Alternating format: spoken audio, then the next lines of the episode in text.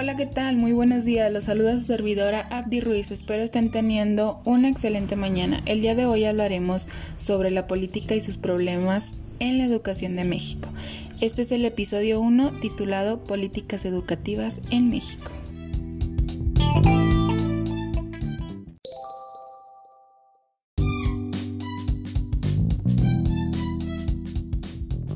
Sabemos bien que al conocer o hablar sobre las políticas educativas actuales es de gran importancia y sin duda un debate absoluto por los diferentes puntos de vista que se tienen sobre este tema. Respetando todo esto, podemos decir que México es un país que depende de los acuerdos internacionales del Banco Mundial, de la Organización para la Cooperación y del Desarrollo Económico, de la Comisión Económica para América Latina y el Caribe y de la UNESCO.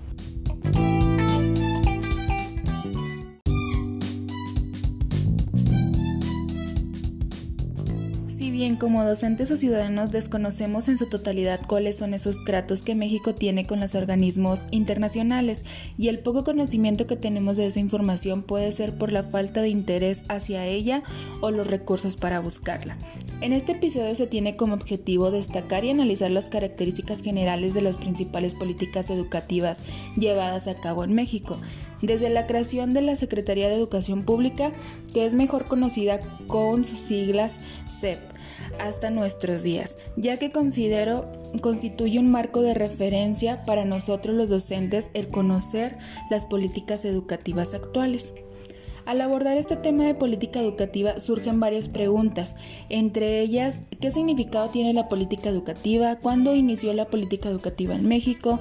¿Cuáles han sido los principales retos de México en materia educativa desde que se creó la SEP hasta la actualidad? ¿Cuáles son los principales desafíos o retos que tenemos los docentes con las políticas educativas actuales? Y sin fin podrían seguirse agregando interrogantes acerca de este tema.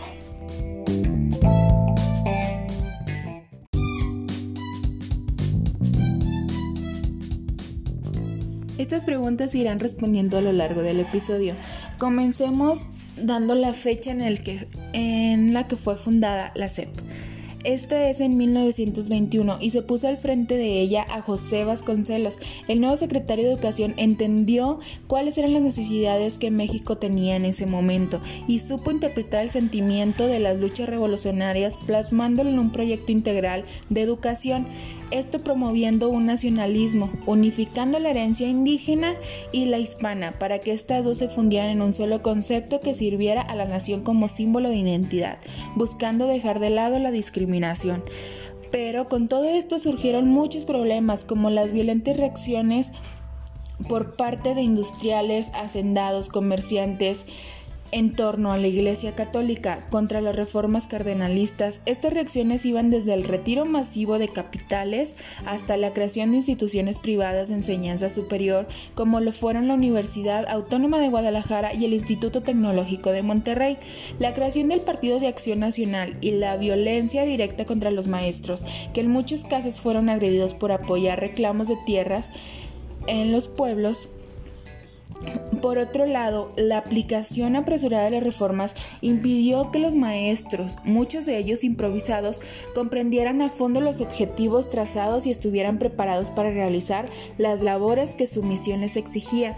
Trataban de interpretar y aplicar a su modo los principios y criterios de la educación socialista. En el gobierno de Luis Echeverría se implementó el apoyo a la creación de nuevas instituciones de nivel medio superior y superior, entre las cuales se encuentran los colegios de bachillerato, los colegios de ciencias y humanidades, las escuelas nacionales de estudios profesionales de la UNAM, la Universidad Autónoma Metropolitana y se incrementó el número de universidades públicas y privadas e instituciones tecnológicas estatales. Todo esto por el alto crecimiento en la matrícula y no se podía dar abasto con la demanda que se tenía. Al igual, en este gobierno se apoyó la Ley Federal de Educación Superior del Instituto Nacional de Adultos, el INEA, y el Consejo Nacional de Ciencias y Tecnologías. Todo ello para estar enfocando a todos los ciudadanos que tuvieran una educación, sin discriminar a nadie ni hacer menos.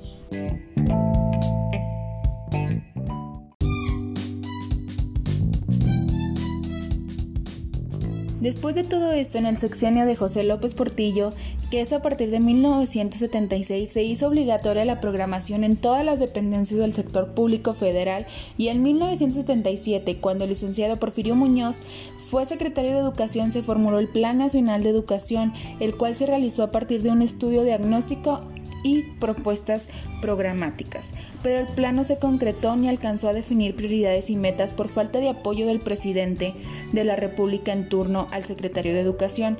A finales de este mismo año fue designado como secretario de Educación el licenciado Fernando Solano, quien retomó los estudios del diagnóstico del Plan Nacional, quien propuso 52 programas educativos, entre los cuales 12 fueron de prioridad y una de las más importantes fue el programa primaria para todos los niños. Todo esto dentro de los programas y metas del sector educativo de 1978 a 1982. Siempre se ha priorizado a los niños en todo lo que se propone en la educación, pues si bien ellos son el pilar para tener adultos responsables en nuestro país. Es por esto que el plan del sector educativo orientó sus programas y acciones hacia el logro de cinco objetivos que son asegurar la educación básica para toda la población sin excluir a nadie, vincular la educación terminal con el sistema productivo, elevar la calidad de la educación, mejorar la atmósfera cultural del país, que esto se está notando en estos momentos el cambio que estamos viviendo por el clima, por la pandemia, por muchos factores que se involucran en nuestro país. Y el último es aumentar la eficiencia del sistema educativo.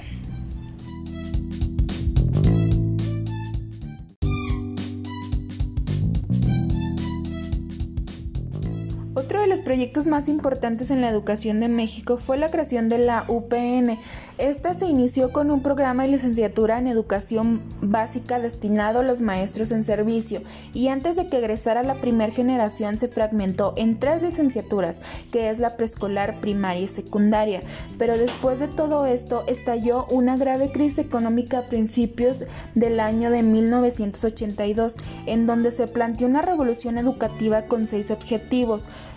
entre ellos elevar la calidad a partir de la formación integral en los docentes, racionalizar los recursos y ampliar el acceso a servicios, prioridad a zonas y grupos desfavorecidos, vincular educación y desarrollo, mejorar la educación física, el deporte y la recreación y hacer que la educación sea un proceso participativo para todos. Después de esto viene la propuesta de modernización educativa que es presentada por Carlos Salinas de Gortari, la cual fue con atención a las nuevas tendencias económicas como la sociedad del conocimiento y la competitividad basada en los avances científicos y tecnológicos, que sabemos que hoy en día la tecnología es un pilar muy importante que se puede aprovechar para la educación en México. En estos momentos que estamos pasando por la pandemia, nos hemos dado cuenta que la educación se ha estado impartiendo de manera virtual. Esto involucrando todas las tecnologías, los recursos que se tienen para poder seguir fomentando la educación en los alumnos.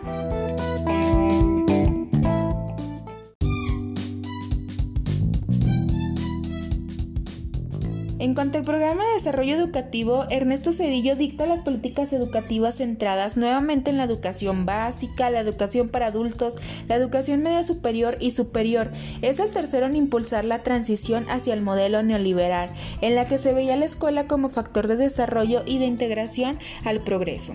Se da continuidad a la calidad de la educación, la participación ciudadana y la equidad educativa de sexenios anteriores, pero al igual que ello los resultados no fueron del todo convincentes. Durante este sexenio se fomentó la participación del Centro Nacional de Evaluación, Ceneval, y los comités interinstitucionales de evaluación de la educación superior. Todo esto con el fin de evaluar los conocimientos de los estudiantes para pasar a un nivel educativo con mayor dificultad. En cambio, en el gobierno de Vicente Fox, la política educativa se reflejó en el Programa Nacional de Educación, en el cual se acentuó la atención al bachillerato y la formación técnica equivalente. En este plan se establecieron tres objetivos, los cuales se desarrollaron en los subprogramas de cada nivel y tipo educativo que se tenía en cada institución. Avanzar hacia la equidad en educación, proporcionar una educación de calidad adecuada a las necesidades de todos los mexicanos, impulsar el federalismo educativo, la gestión institucional y la participación social. Esos fueron los objetivos que se implementaron en el Programa Nacional de Educación en el gobierno de Vicente Fox.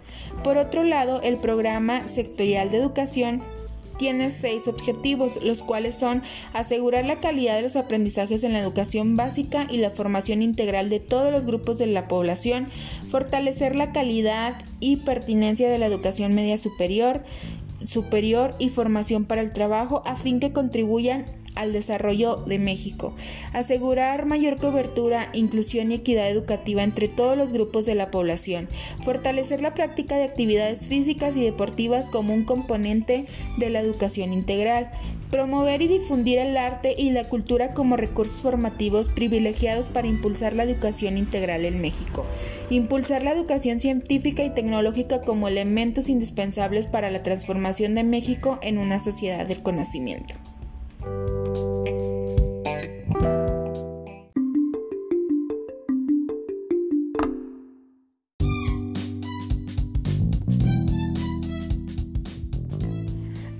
Podría lograrse si se dejara de lado tanto cambio de reformas y que se deje de ver por los intereses personales del partido que llega al poder.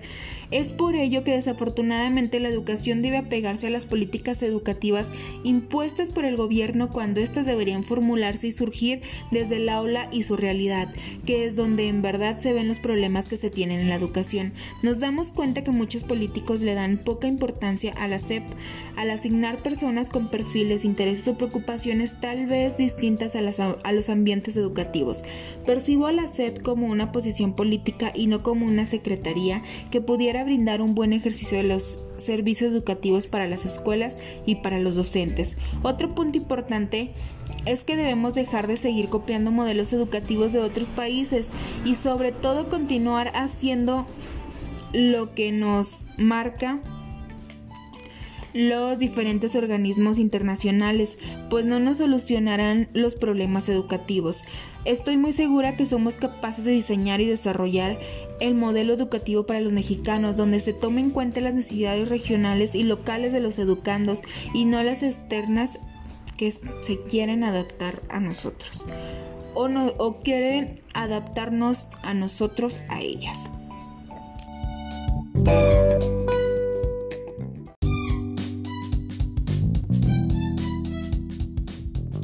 Jamás olvidemos que todos tenemos derecho a la educación, pero una educación que nos permita vivir mejor, que nos enseñe a criticar, pensar, cuestionar y sobre todo a transformar nuestra realidad y la de los demás, pues debemos estar conscientes que la educación en México es muy cambiante y debemos mejorar y aprender día con día.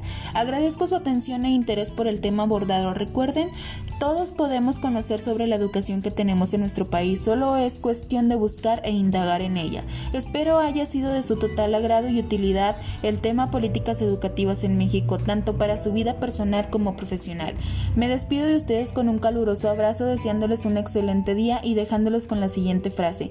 La educación no solo debe promover las competencias básicas tradicionales, sino que ha de proporcionar los elementos necesarios para ejercer plenamente la ciudadanía contribuir a una cultura de paz y a la transformación de la sociedad.